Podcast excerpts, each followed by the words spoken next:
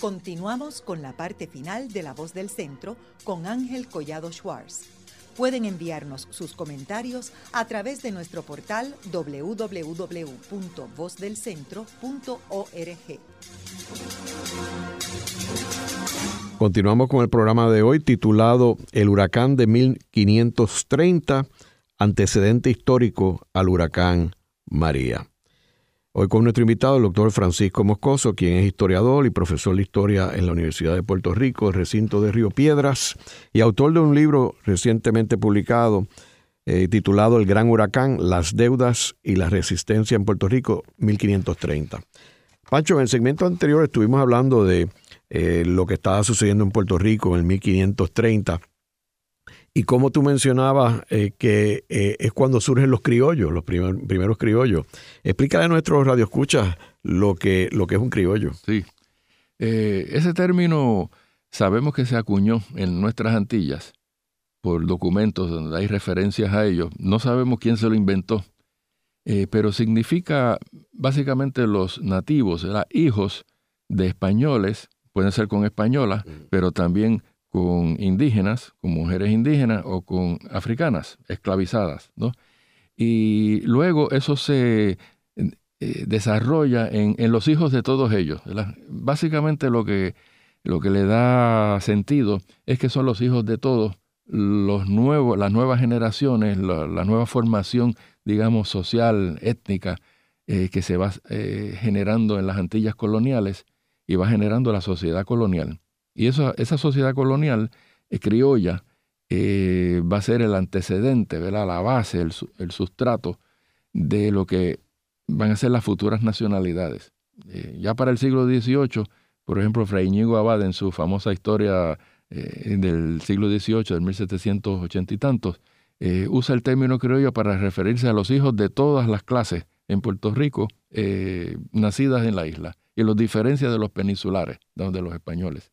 Así que es, ya el elemento autóctono, fruto del proceso de la colonización y germen de las nuevas nacionalidades. Y lo mismo ocurría en las otras Antillas, ¿verdad? E, exactamente, por todas las Antillas y por toda Hispanoamérica, ¿no? El fenómeno criollo.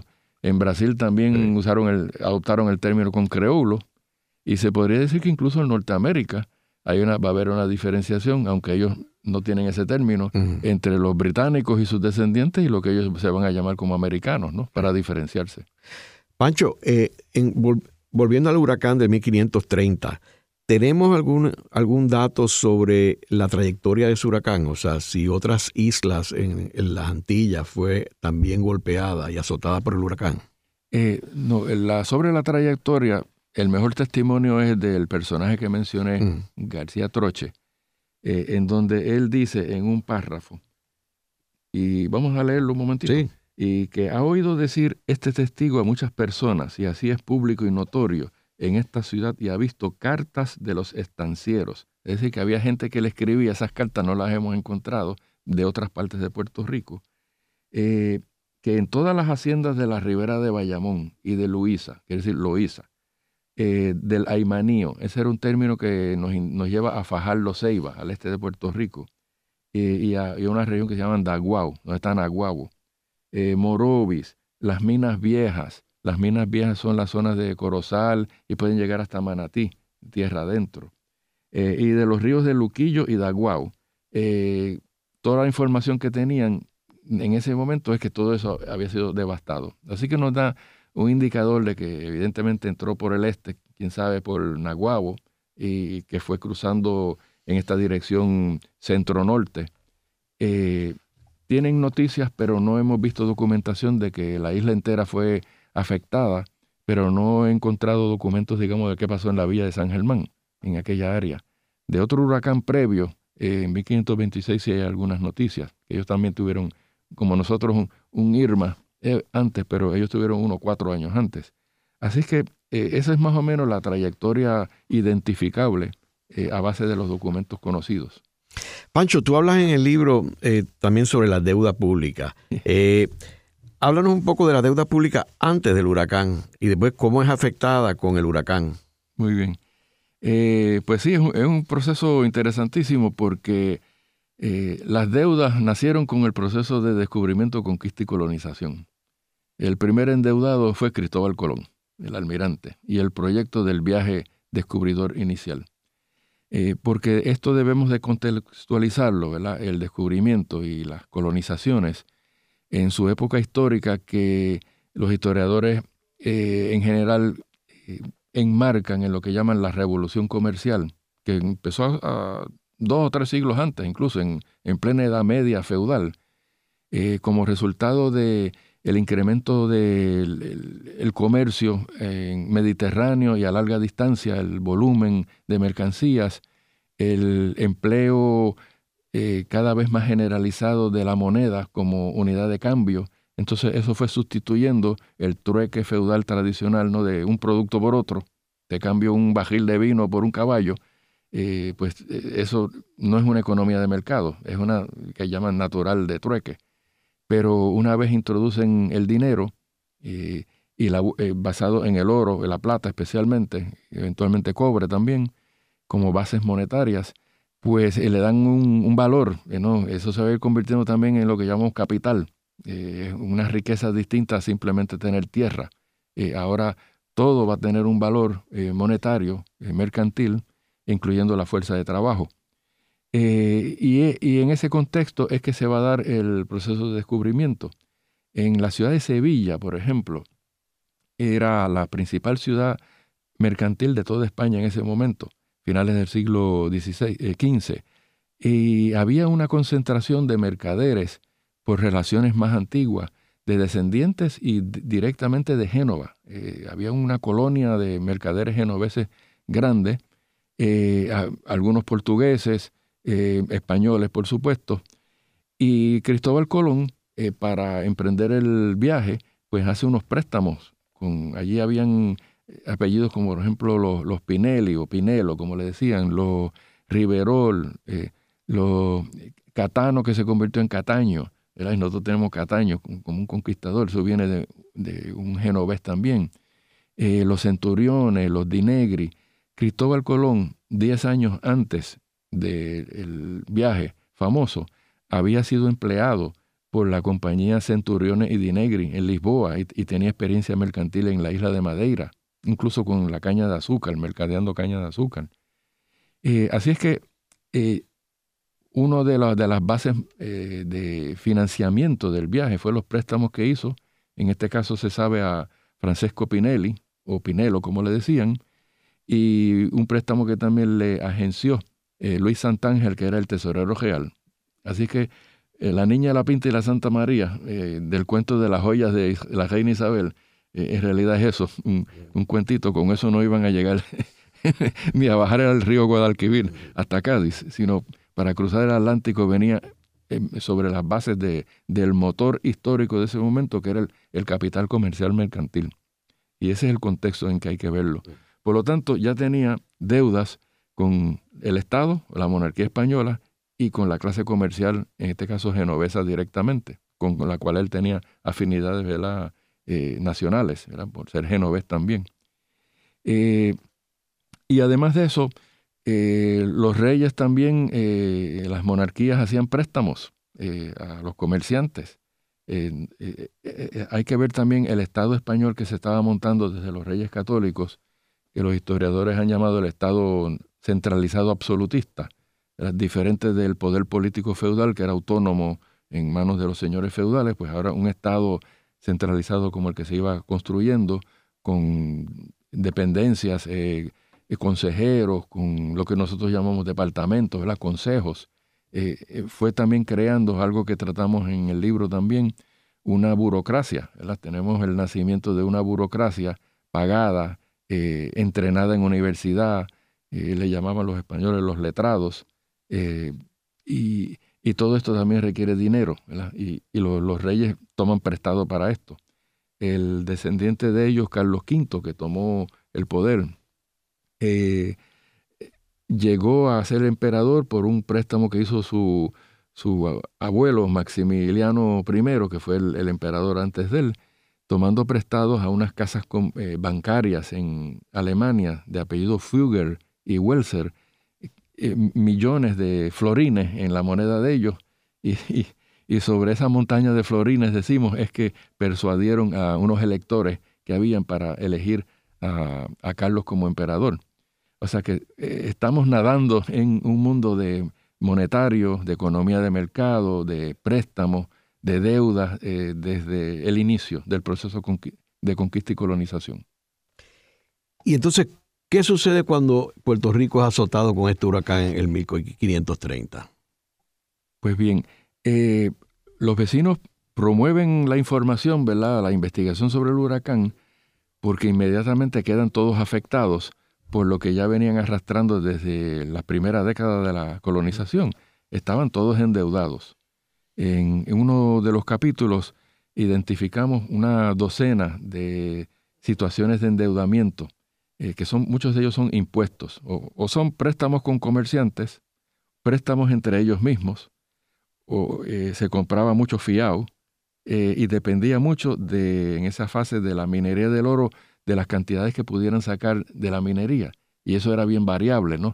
A veces eran cantidades grandes, pequeñas, menores, dependía a veces de la suerte.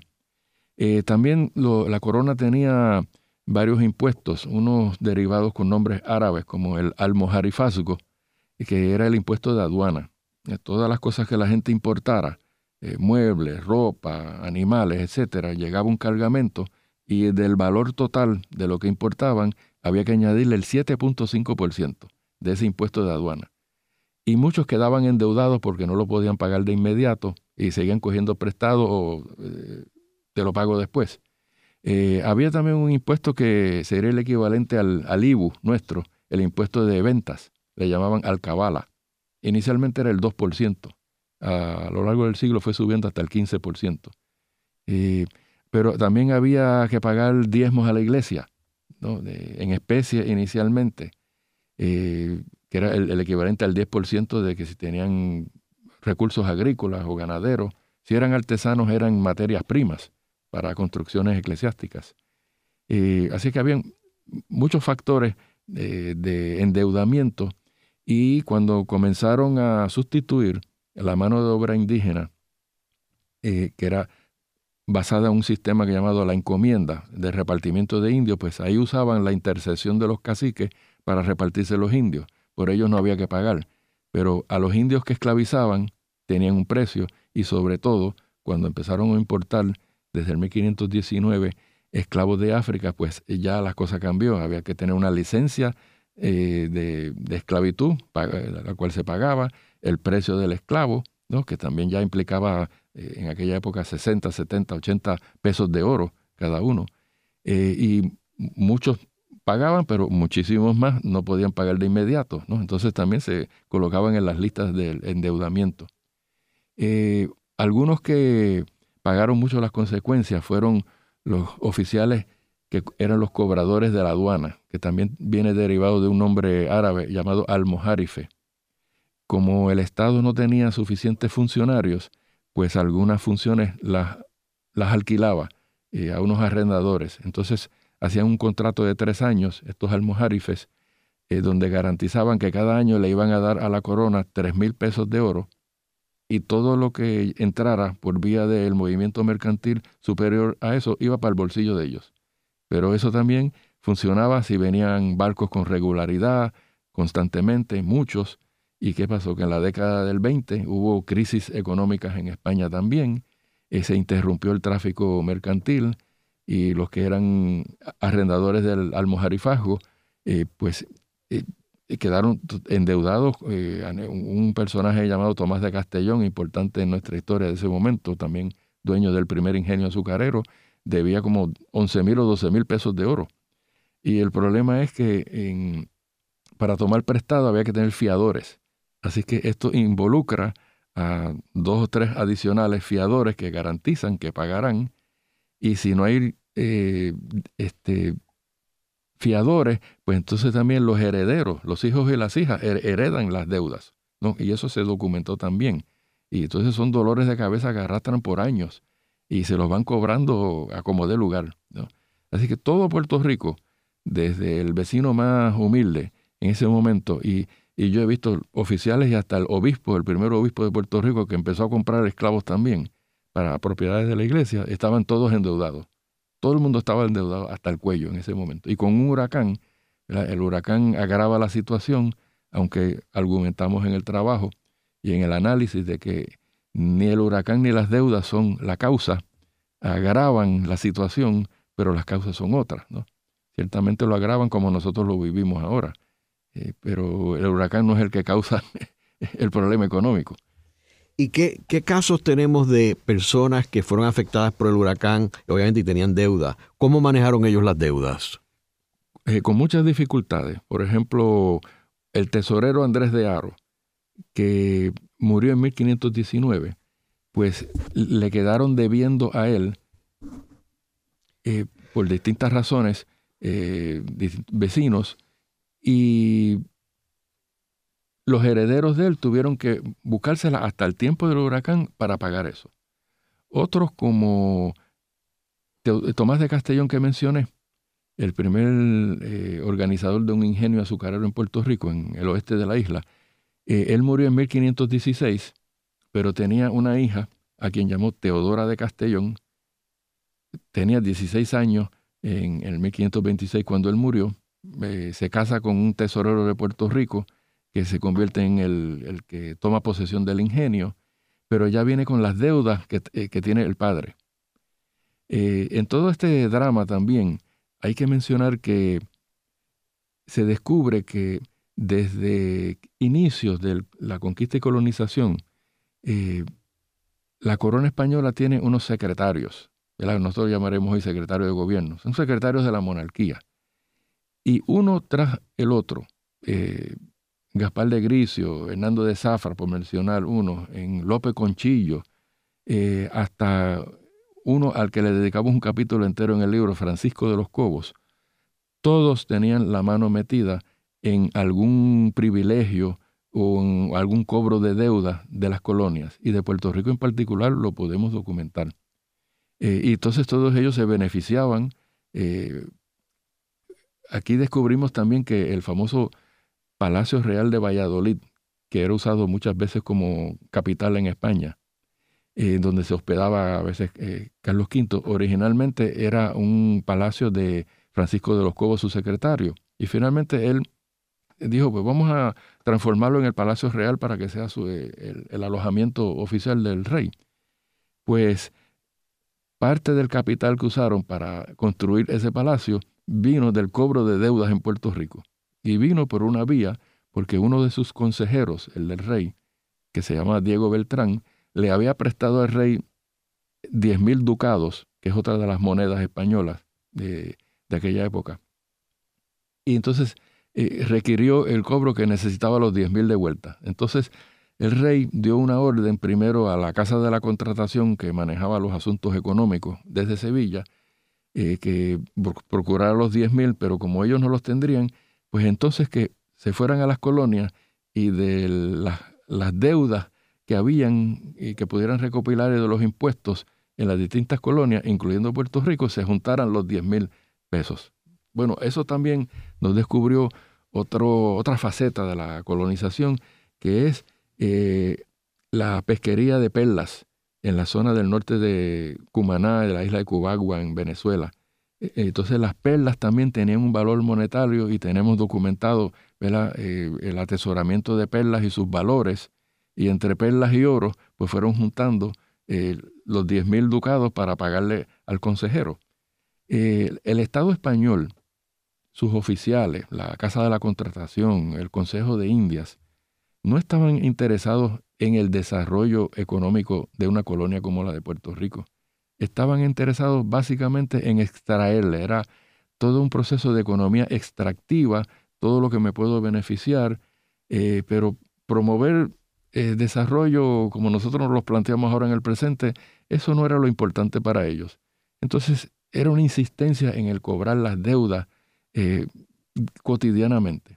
Bueno, esto llega al punto increíble de otro paralelo con el presente, que las deudas acumuladas habían incomodado tanto a los monarcas, primero a Fernando y luego a Carlos V, que decidieron nombrar un juez comisionado cobrador de deudas.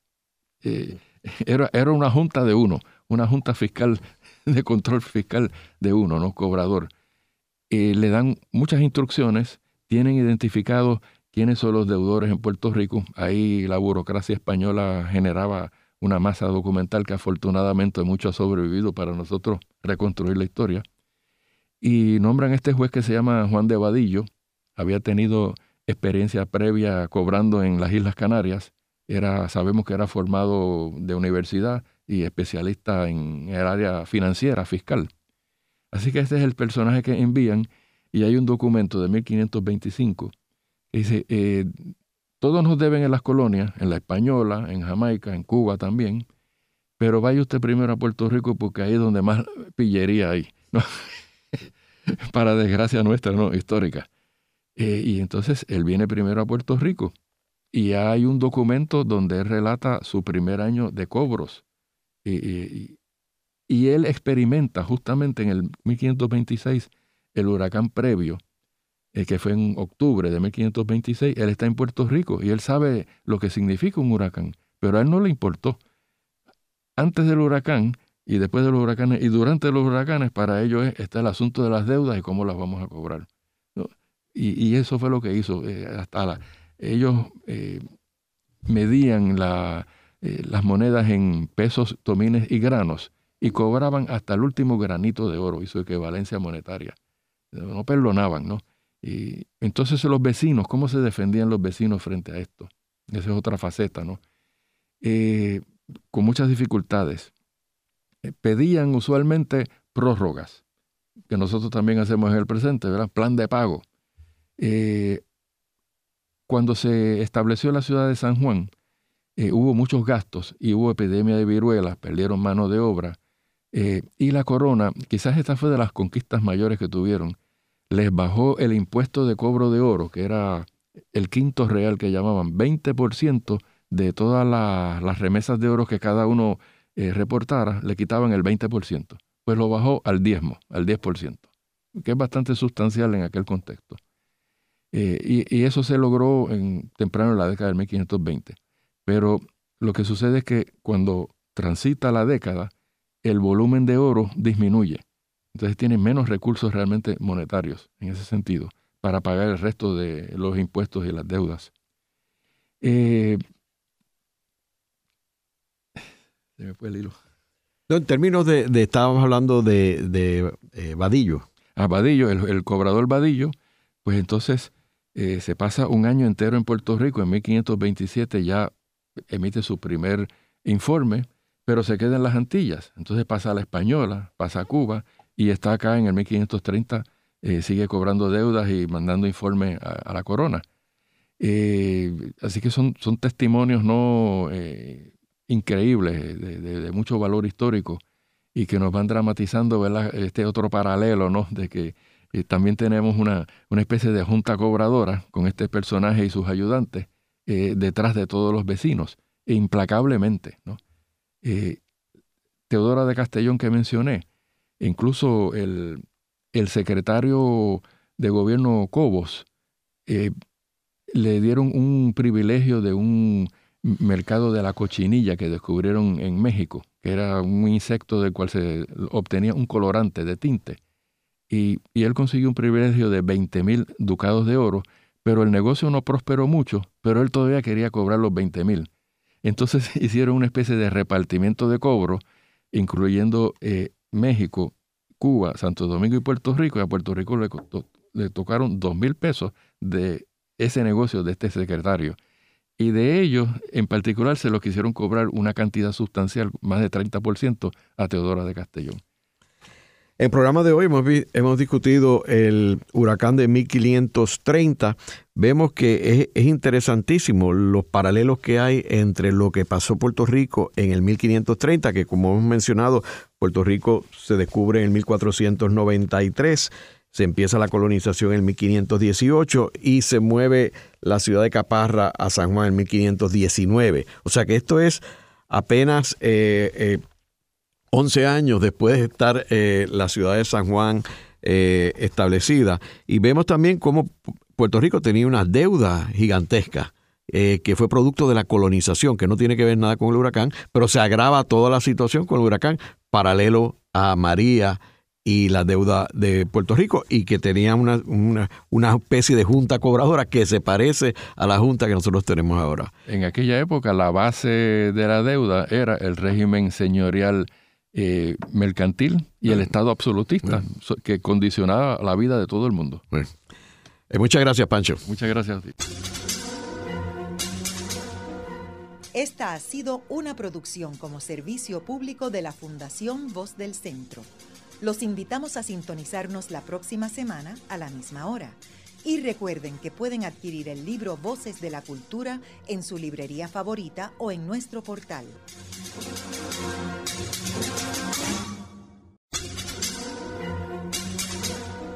La Fundación Voz del Centro presenta a Ángel Collado Schwartz en La Voz del Centro un programa de servicio público que educa sobre la historia, cultura y sociedad de Puerto Rico y el Caribe. Saludos a todos. El programa de hoy está titulado El huracán de 1530, antecedente histórico del huracán María. Hoy tenemos como nuestro invitado al doctor Francisco Moscoso, quien es profesor de historia en la Universidad de Puerto Rico en el recinto de Río Piedras y es autor de un libro recientemente publicado y titulado El Gran Huracán, las deudas y la resistencia en Puerto Rico 1530. Eh, Pancho, eh, me gustaría que comenzáramos el programa eh, explicándole a, los, a nuestros radioescuchas qué estaba sucediendo en Puerto Rico en el 1530, antes del huracán. ¿Cómo estaba Puerto Rico en ese momento? Muy bien. Eh, encantado de estar aquí nuevamente en el programa, Ángel, muchas gracias. Eh, el Puerto Rico de 1530 es uno de encrucijada histórica, de transición de lo que fue la primera fase intensa de conquista y colonización de Puerto Rico y de las Antillas españolas en general, centrado en la minería del oro y la explotación de los indios como fuerza principal de trabajo tanto taínos como otros indígenas que trajeron de otras partes del Caribe, de las Antillas Menores Caribes, de la costa norte de Sudamérica también arrancaron todo lo que pudieron por ahí de indígenas, fueran arahuacos o fueran caribes. Eh, ¿Y qué sucede? Que desde una década antes eh, había sufrido una epidemia de viruelas tremenda que estaba diezmando la población indígena y reduciendo la fuerza de trabajo eh, enormemente y había comenzado a, ser sustituida con una importación de esclavos de África, el tráfico de esclavos, que empezó justamente en 1519. Eh, otras características es que estamos en, ya en un momento en donde la villa de Caparra había sido, en nuestro caso, la capital de Puerto Rico hasta 1519 y comenzó un proceso que llevó dos años hasta 1521 de establecer la capital en la isleta de San Juan, lo que nosotros conocemos como el viejo San Juan. Y también hubo un cambio de dinastía política, unas crisis políticas en España. Fue el fin de la era de los reyes católicos eh, Isabel y Fernando. Ella había muerto en 1504, él en enero de 1516, y esto dio paso a un cambio de mando que acabó en las manos de un nieto de ellos, eh, conocido primero como Carlos I de Castilla, y en 1517, y en el 1519 heredó eh, por otras vías de maniobras políticas el título de emperador y se convirtió en Carlos V el emperador, más conocido así. Y ya a los 19 años era el emperador Carlos V. Y todo esto va a tener repercusiones tremendas en, en las Antillas inicialmente, donde estaba centrada la conquista y subsiguientemente en el resto de Hispanoamérica colonial y por supuesto en Europa, que era la base de, del poder político y de la expansión de ese imperio.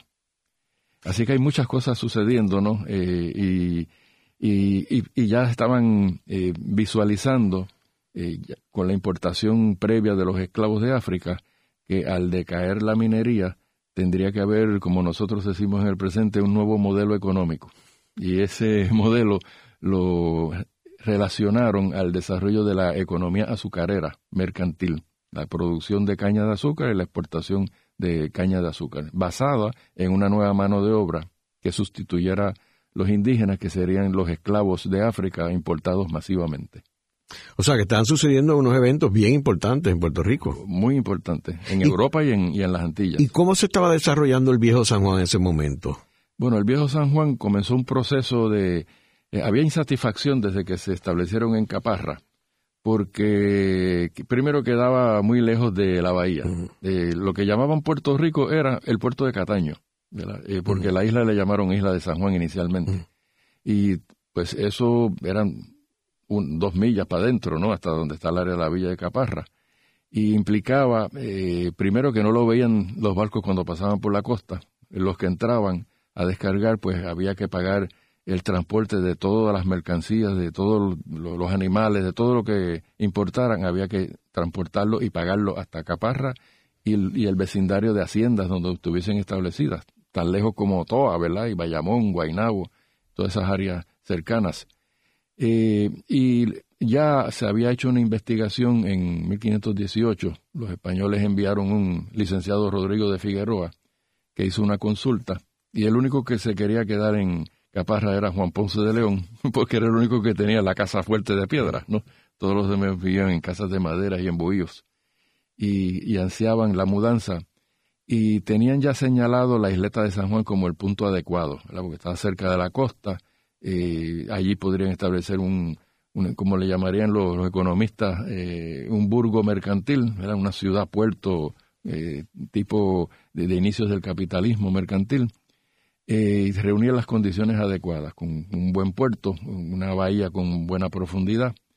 Y llevó dos años, primero establecer lo que ellos llamaron los pasos, que era lo que nosotros conocemos como el puente de Martín Peña, pues esa sería la conexión ¿verdad? Terrestre con ese puente y luego el otro puente, que el que está, eh, no el que conecta con el condado, sino el que está al lado de, de, Isla Grande, eh, el San Antonio.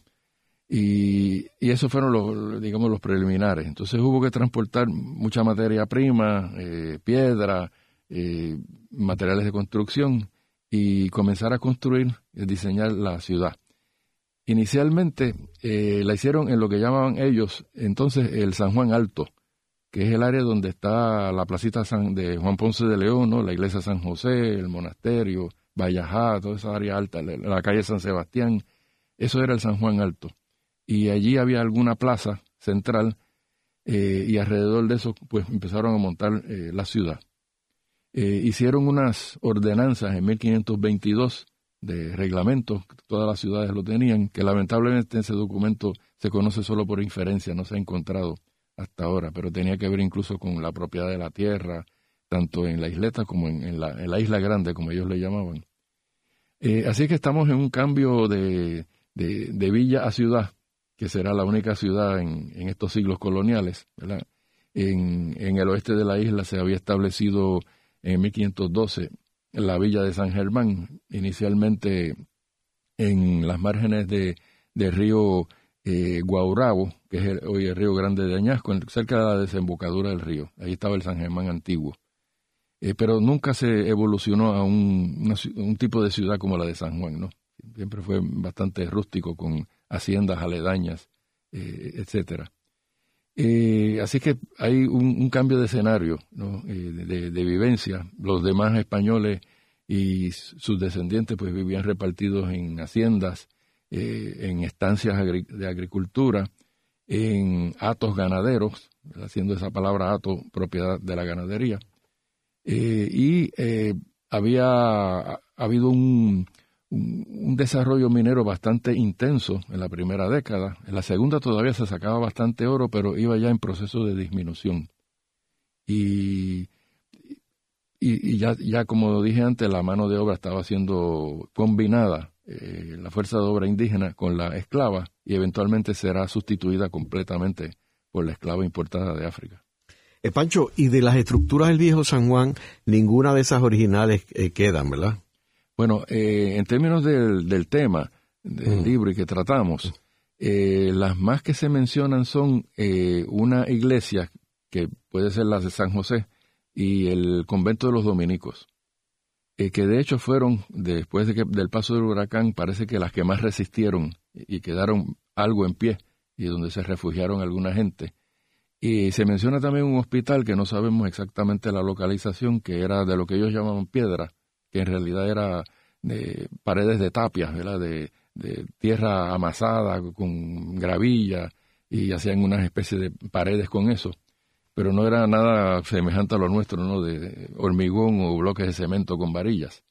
Eh, y lo demás eran, eh, bueno, para el 1527 vino un obispo de Santo Domingo que pasó en Puerto Rico como dos semanas y hizo unas observaciones bien importantes en 1527, tres años antes del huracán. Y él dice ahí algo sorprendente, que habían 120 eh, casas de piedra de los vecinos principales, ¿no? de los más acaudalados. Eh, y el resto eran casas de madera o tipo bohíos, chozas. ¿no?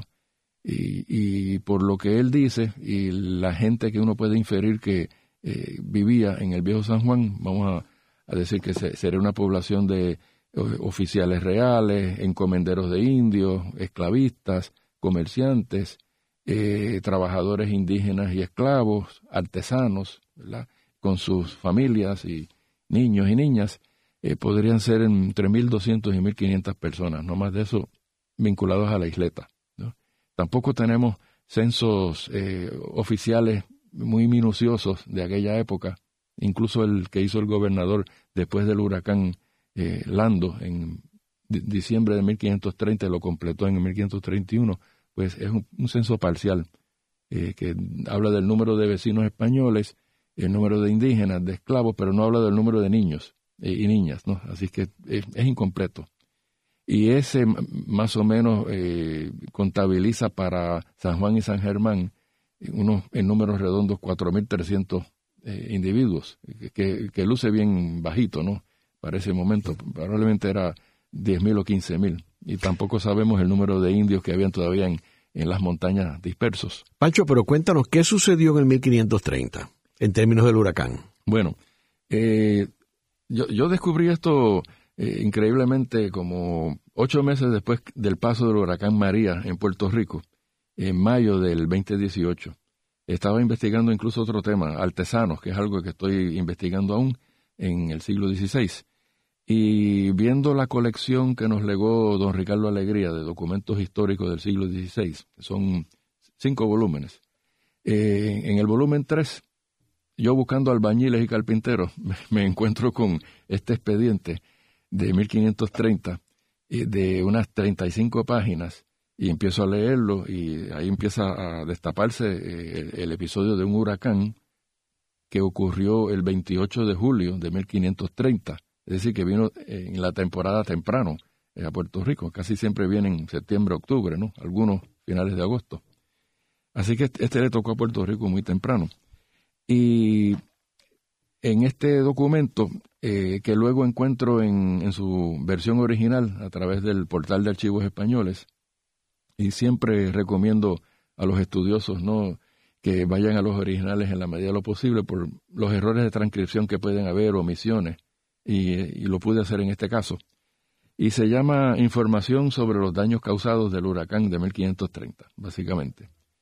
Eh, y es un relato que promueven los vecinos a través de un procurador representante que se llama Diego de Cuellar, que llevaba dos décadas ya en Puerto Rico, eh, porque no solo se van a describir eh, los estragos del huracán, y de paso déjame decir que yo nunca me he topado con un documento con un lujo de detalles sobre un huracán en particular del siglo XVI. El siglo XVII es menos conocido, pero del siglo XVI hay menciones, ¿verdad? Un parrafito que causó daño, destrucción, pero aquí eh, hay detalles con testimonios de testigos eh, diciendo lo que sucedió en el viejo San Juan, en la bahía de San Juan y en los campos en los tres escenarios. Y, es todo un, drama de destrucción increíble. Eh, una probanza, eh, para los que no saben, es un tipo de investigación oficial, a veces sobre los méritos y servicios de un colonizador o alguien que quiere eh, un ascenso o quiere tierras, ¿verdad? Entonces tiene que hacer una demostración de por qué es meritorio hacerlo. O sobre un evento como el del huracán. Y en este caso sale a relucir que antes del huracán, durante y después, eh, Puerto Rico y todos sus vecinos estaban aquejados por el problema de las deudas. Entonces, la, la, razón por la cual promueven la investigación sobre el huracán, de lo que nos enteramos muchos, es porque están agobiados por las deudas y necesitan un alivio. Eh, van a pedir ¿verdad? prórroga, van a pedir alivio, que hasta suspensión de las deudas, ¿no? Eh, cualquier parecido con el presente, ¿verdad? Yo según fui leyendo esto, yo fui leyéndolo en términos de lo que nos está pasando en la actualidad.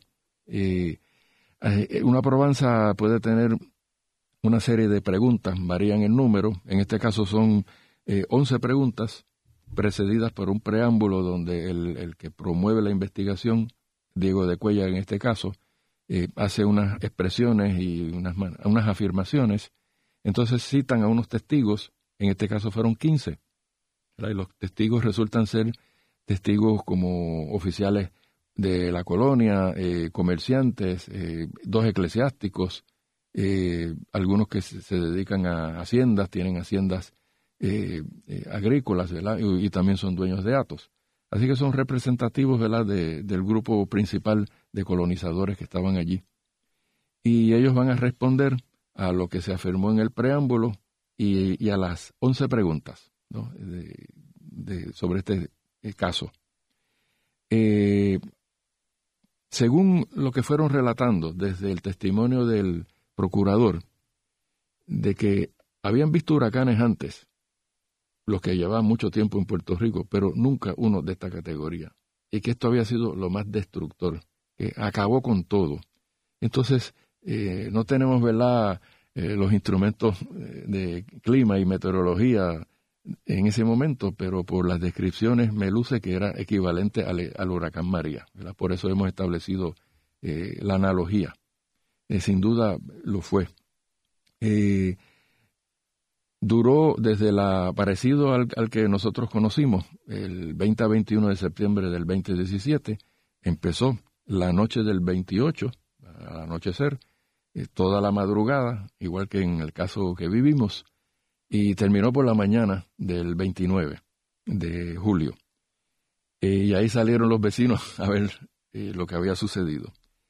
Eh, en el San Juan de ese momento... ¿Qué población había en Puerto Rico, se, estima? Bueno, en, Puerto Rico, si nos dejamos llevar por el censo de Lando, ellos contabilizaron esos 4.300 más o menos. Ponle que en el viejo San Juan alrededor de mil y los demás repartidos, pero había muchos más. Lo que pasa es que no entraron en las cuentas. Y, es difícil calcular el número de indios porque no tenían conquistada eh, plenamente toda la isla. Habían sus bolsillitos ¿verdad? de indígenas en lugares montañosos, pero eso no lo podemos contar. Pero no da la impresión de que pasarían de 10.000 a 15.000 entre unos y otros de los que se pueden contar en ese momento. Eh, y San Juan quedó devastado. Eh, los testimonios eh, indican que, que solo quedó algo del convento y de la iglesia en pie. Del hospital dicen que una pared completa de piedra, que ellos dicen se vino al piso, y el resto estaba todo rajado, como ellos decían, agrietado. todas las casas de madera y de chozas se destruyeron todas. Eh, en las descripciones que hay sobre la bahía, todas las embarcaciones fueron destruidas. Ellos usaron términos equivalentes a que fueron o volcados o que quedaron desfondados, ¿no? Eh, eh, volaron de un lado del otro a la bahía y otros incluso dicen que volaron de la bahía y no saben dónde fueron a parar, ¿no? en algún lugar, destruidos. y entonces se quedaron sin embarcaciones. Eh, por eso en el libro decimos que literalmente se quedaron a pie eh, en el lenguaje nuestro hoy, incomunicados. Y las descripciones que hay sobre el campo eh, son más el campo circundante, pero es que todos las, viviendas, las haciendas, las propiedades ganaderas fueron destruidas, el, ganado que tenían en, sus propiedades no aparecía, o sea, el ganado se ahogó y pereció. Eh, ríos como el río Toa, entonces, hoy el río de la Plata, eh, se desbordó completamente y allí había muchas haciendas y remanentes indígenas. Eh, todo el ganado se ahogó. algunos vecinos que vivían en lo que llamaban el área de Luquillo, tenían haciendas allá, hay testimonios de uno de ellos, Cristóbal de Guzmán, que, que de hecho unos meses después fue muerto por un ataque de indios caribes. Ese era otro, otro problema que había. Pues eh, describió la destrucción, pero no entró mucho en detalle, pero que todo fue asolado.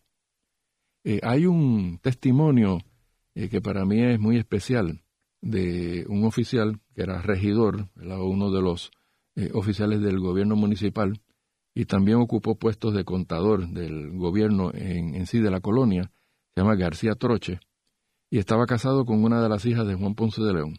Entonces él pasó eh, el huracán en el campo, en su casa de campo, aunque tenían vivienda en la ciudad. Eh, de hecho, eh, su, casa en la ciudad, para darnos una idea, es lo que llamamos hoy Casa Blanca, ¿no? Era la, de los descendientes de los Ponce de León.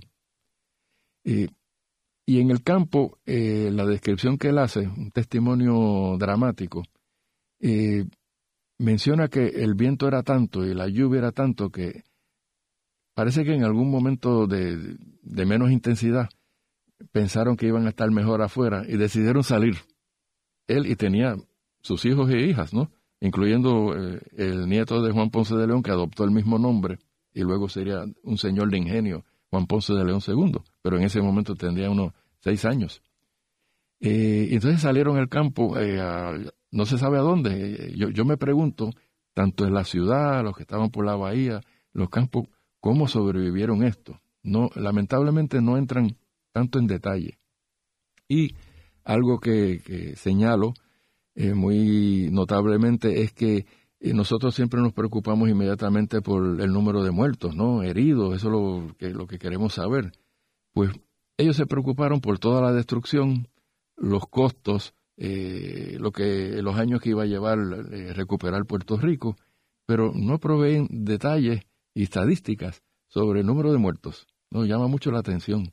Incluso yo en el libro indico que esto como que requeriría una investigación de de las nociones que tienen de la vida y la muerte, ¿verdad? Y por qué, eh, bueno, ellos catalogaron oficialmente la calamidad como un castigo de Dios. ¿Por qué vino, por qué ocurrió el huracán? Por un castigo de Dios. Oye, ¿y había alguna forma de ellos eh, prevenir que venía el huracán por el movimiento de los pájaros o, algo? Eh, ¿O fue una sorpresa total? No, alguna noción de lo que nosotros llamamos temporada de huracanes no sale a relucir hasta la descripción de Puerto Rico, eh, que, han llamado también memoria del gobernador Melgarejo, aunque él no fue el que la escribió, que fue justamente Ponce de León II y un licenciado Antonio de Santa Clara. Y ahí ellos hacen una, eh, una expresión de que saben que por agosto, septiembre empiezan a venir los huracanes y que inicialmente venían cada dos o tres años y que en, en ese tiempo, ya a final del siglo XVI, era cada 10 o 15 años. Eh, una noción de temporada sabían lo que era, pero no tenían toda la tecnología que tenemos nosotros para anticipar. Eh, la trayectoria, la intensidad del huracán, por dónde va a entrar, la duración, eh, nada de eso. Nosotros, por supuesto, hemos sufrido muchísimo. Hay gente que sigue sufriendo en Puerto Rico los efectos del huracán. Eh, y a veces miramos el presente y nos olvidamos del pasado, pero cuando uno ve un episodio como este y otros que sucedieron después, eh, esta gente no tenía la tecnología, eh, no tenía un FEMA de recuperación, no tenían defensa civil. Comunicación. no tenían teléfono, o sea, estaban, esto, esta es la destrucción total. salieron literalmente de escombros de, ese huracán de 1530. Eh, y entonces yo, me pregunto hasta hoy, ¿qué hicieron con los niños, las niñas, los, los ancianos, los, los, los discapacitados, como decimos ahora, ¿no? ¿Cómo sobrevivieron toda esa gente? Eh, y el, el, testimonio, el documento trata principalmente de los españoles y sus descendientes, ¿no? Otro detalle de 1530 es que ya estamos en la primera generación de los criollos, ¿no? los primeros descendientes nacidos de los españoles o con sus relaciones con indios y africanos en Puerto Rico. Haremos una breve pausa, pero antes los invitamos a adquirir el libro Voces de la Cultura, con 25 entrevistas transmitidas en La Voz del Centro. Procúrelo en su librería favorita o en nuestro portal.